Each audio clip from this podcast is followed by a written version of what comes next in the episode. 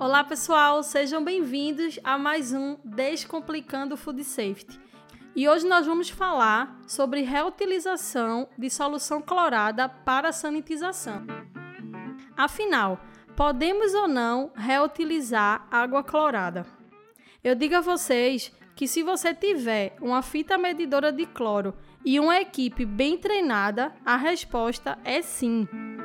Essa ideia, pessoal, de reutilização de água clorada que a gente usa normalmente para é, sanitizar frutas e verduras, ela surgiu aí na época que eu trabalhava em uma empresa e essa empresa ela tinha sede é, em São Paulo e tinha a maioria das suas unidades lá em São Paulo. E aí teve um período na cidade de São Paulo, é, se eu não me engano, mais ou menos em 2016 em que teve uma crise muito grande de abastecimento de água na cidade, de forma geral.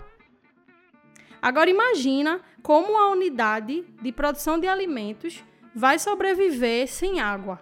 Como é que você trabalha e realiza os processos sem um abastecimento de água adequado?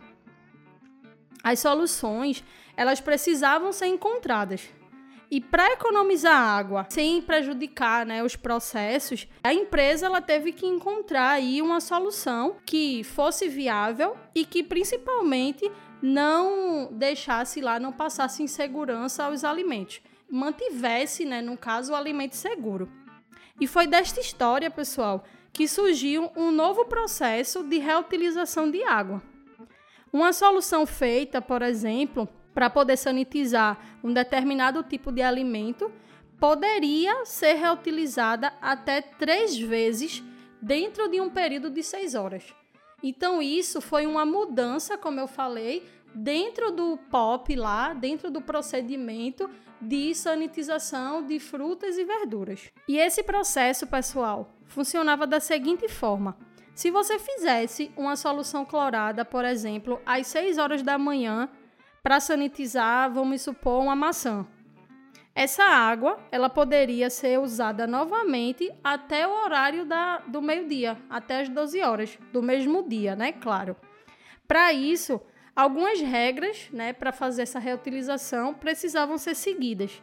A primeira delas era que a água não poderia ter nenhum tipo de sujidade visível. Então, por exemplo, não podia ter talos de, de de alguma verdura, não podia ter aquelas bituquinhas que normalmente cai do abacaxi quando você coloca ele para sanitizar. Então a água tinha que estar tá visivelmente limpa. A segunda era um novo teste de confirmação do cloro. Sabe aquelas fitinhas que a gente usa na solução clorada para medir o teor de cloro? Então a gente precisava medir novamente para ver se estava atingindo os 200 ppm.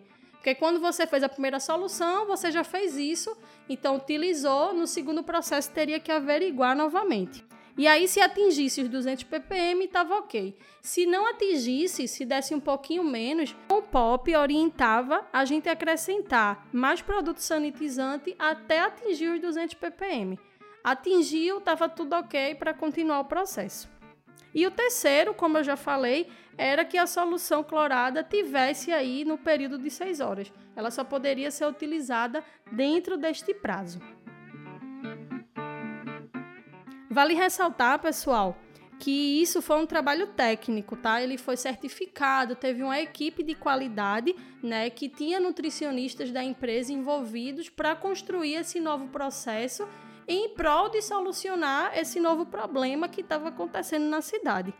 E tudo isso é, só mostra, né, só ressalta que podemos sim ser mais atuantes, ser mais atuantes não, podemos ser muito atuantes, né, na verdade, na solução de problemas. Considerando que esse novo processo, além de colaborar com a solução desse problema, ele reduziu, querendo ou não, a utilização de água que era gasta né, nos processos internos aí da, da produção de alimento. Ou seja, essa ação ela foi totalmente colaborativa. E isso é uma das características que o profissional também tem que ter: solucionar problemas de forma colaborativa. Vale lembrar também, pessoal, que o POP de sanitização é, ele migrou aí em todas as unidades, tanto de São Paulo como do Brasil. Então, independente da se tinha problema ou não de água, a empresa implantou esse POP em todas as unidades. Então, todo mundo passou pelo processo de readaptação para poder utilizar esse novo processo, que era é, garantido, né? Ele mantinha aí a segurança do processo e, consequentemente, ele também economizava água. Então, a empresa, todos nós juntos fazendo essa ação, a gente colaborava tanto com a natureza como o bolso também da, da empresa, né? Caso a empresa aí bancasse essa despesa em relação ao abastecimento de água. Então, isso também são vantagens que a gente pode utilizar é, como argumento aí para poder melhorar algum processo interno dentro da nossa unidade. Espero que vocês tenham gostado dessa história. Se quiserem implantar o procedimento, como eu falei, só é acessar o link e até o próximo episódio.